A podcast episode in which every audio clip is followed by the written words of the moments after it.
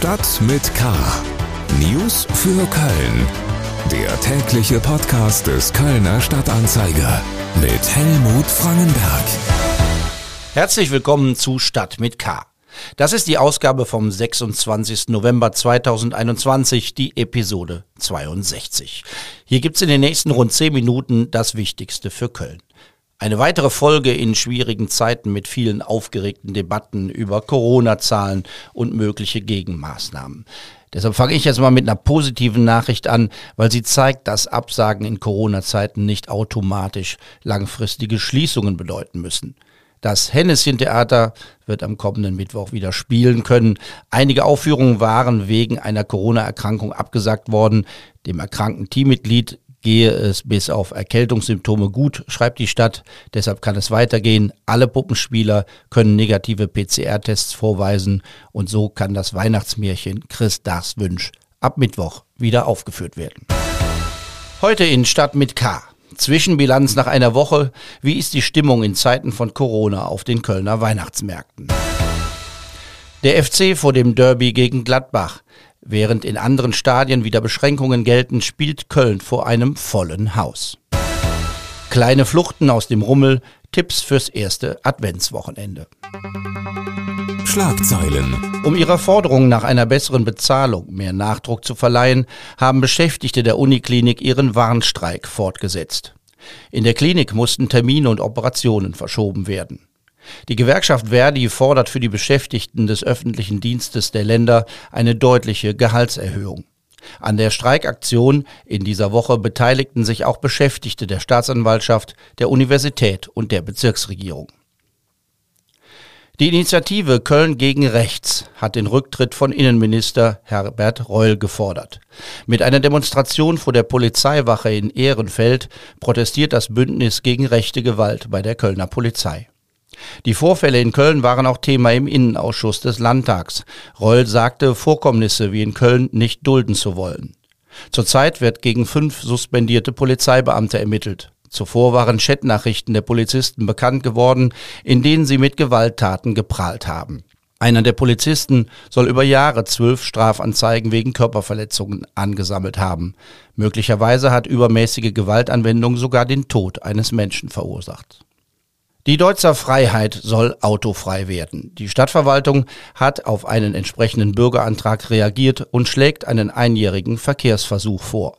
Ein großer Teil des Deutzer Zentrums wird zur Fußgängerzone, die auch von Radfahrern genutzt werden kann.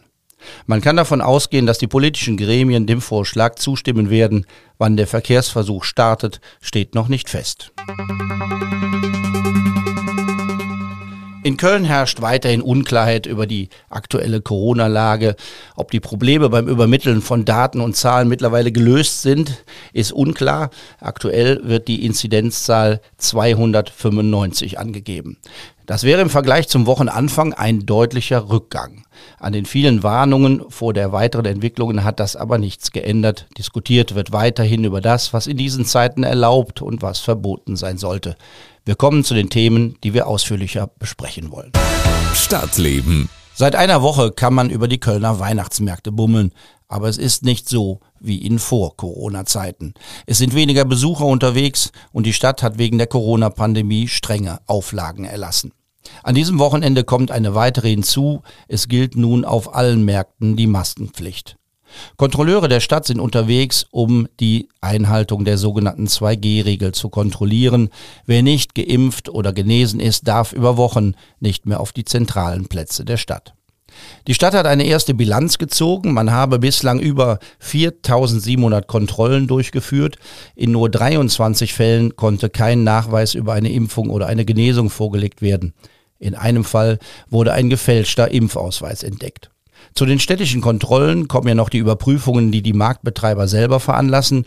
Und diese sagen, dass sie über 900 Personen ohne Immunitätsnachweis wieder weggeschickt haben. Für uns ist die Kollegin Anna Westkemper auf den Kölner Weihnachtsmärkten unterwegs.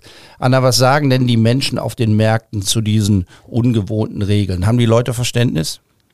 Hallo Helmut. Ja, also die Leute haben ziemlich großes Verständnis für die Kontrollen. Also erstmal ist das ja jetzt auch alles seit ein paar Tagen ganz gut eingeübt und äh, man weiß schon, worauf man sich einzustellen hat. Und auch über die Maskenpflicht war man jetzt gestern Abend, als ich unterwegs war, ähm, nicht sonderlich überrascht. Und einige Besucherinnen und Besucher haben mir auch gesagt, ja gut, wenn es jetzt gerade an den Adventswochenenden ähm, wahrscheinlich ja auch noch voller werden wird, hätte ich sie aus Gewohnheit oder für mein eigenes Sicherheitsgefühl wahrscheinlich eh selber aufgezogen. Und man ist einfach froh, dass überhaupt gerade der Weihnachtsmarkt stattfindet und dafür ist man bereit, dann auch einiges an Regeln hinzunehmen vor lauter Diskussionen über diese Sicherheitsregeln vergessen wir ja oft so ein bisschen in der Berichterstattung, um was es eigentlich geht beim Weihnachtsmarkt, ne? Um Genuss und Spaß. ne? Du hast zwischenzeitlich diverse Glühweinprodukte testen können. Hast du schon irgendwie einen kulinarischen Tipp für uns? Wo ist es besonders schön? Wo ist es besonders lecker? Ja, das habe ich auch ein bisschen an einem kleinen Kopfschmerz heute früh gemerkt, dass ich jetzt schon den ein oder anderen Glühwein getestet habe. Mir schmeckt ja sehr gut äh, der rote Glühwein am Stadtgarten. Das ist ja hausgemachter Bio-Glühwein. Der schlägt aber auch ein bisschen beim Preis zu Buche. Und ich habe vorige Woche Samstag den Glühweinwanderweg in der Südstadt gemacht. Und da hat mir am Schnörres der Apfelpunsch mit Schuss auch gut geschmeckt. Also das wären so zwei persönliche Empfehlungen von mir. Es gibt eine unerfreuliche Botschaft, du hast es angekündigt oder angedeutet für alle Freunde mhm. des Glühweins. Es scheint fast überall teurer geworden zu sein. Worauf muss man sich denn da also einstellen, preismäßig? Ja, also unter 3,50 Euro pro Tasse geht, glaube ich, gar nichts mehr. Habe ich zumindest noch nicht äh, entdeckt. Also am Stadtgarten zahlt man sogar 4,40 Euro, wenn ich es noch richtig in Erinnerung habe. Das ist natürlich schon ein happiger Preis, aber ich glaube, man ist jetzt gerade, nachdem die Weihnachtsmärkte ja letztes Jahr komplett ausgefallen sind, dann auch doch bereit, für die ein oder andere Tasse nochmal einen Euro draufzulegen. Ähm, denn jetzt schmeckt es ja wieder ganz besonders gut. Herzlichen Dank, Anna Westkemper, unsere Spezialistin für die Kölner Weihnachtsmärkte und das dortige Glühweinangebot. Sport. Derby-Tag in Müngersdorf. Der 1. FC Köln trifft am Samstagnachmittag auf Borussia Mönchengladbach und das bei einem vollen Haus. Das Kölner Gesundheitsamt hat das ausdrücklich genehmigt. In anderen Bundesländern müssen die Profiklubs wegen der höheren Corona-Zahlen wieder mit strengeren Beschränkungen klarkommen. In Bayern, Baden-Württemberg oder Niedersachsen dürfen die Stadien nicht mehr vollgemacht werden. In Leipzig finden sogar wieder Geisterspiele statt. In Köln ist das noch anders. 50.000 werden morgen im Stadion sein, um ein besonderes Spiel zu sehen. Und das sagt FC-Trainer Steffen Baumgart zu dieser hochemotionalen Angelegenheit, wenn Köln gegen Mönchengladbach spielt. Ich glaube, es ist jedes Jahr immer das wichtigste Spiel mit und äh, trotzdem äh, ist es auf eine Art ein Spiel und auf der anderen Art natürlich eine große Besonderheit. Und äh, für mich ist dann immer eher so der Punkt, äh, wir sind jetzt, glaube ich, alle so ein bisschen in einer schwierigen Situation, auch das drumherum. Und deswegen freue ich mich einfach, dass dieses Spiel stattfinden wird. Auch unter äh, ausverkauft oder die Möglichkeit, dass das nicht möglich, sondern das Spiel ist ausverkauft. Ja, wir haben, wir haben volle Hütte und äh, ich glaube, darauf sollten wir uns aber freuen. Ja, und dass die Rivalität da ist, äh, die ist sportlich gut. Alles andere äh, sehe ich anders. Äh, und die sportliche Rivalität muss auf dem Platz zu spüren sein und die muss da sein und dass das dann was Besonderes ist, dass da beide Mannschaften auch alles dran setzen werden, dieses Spiel gewinnen zu wollen. Ich glaube, das muss klar sein.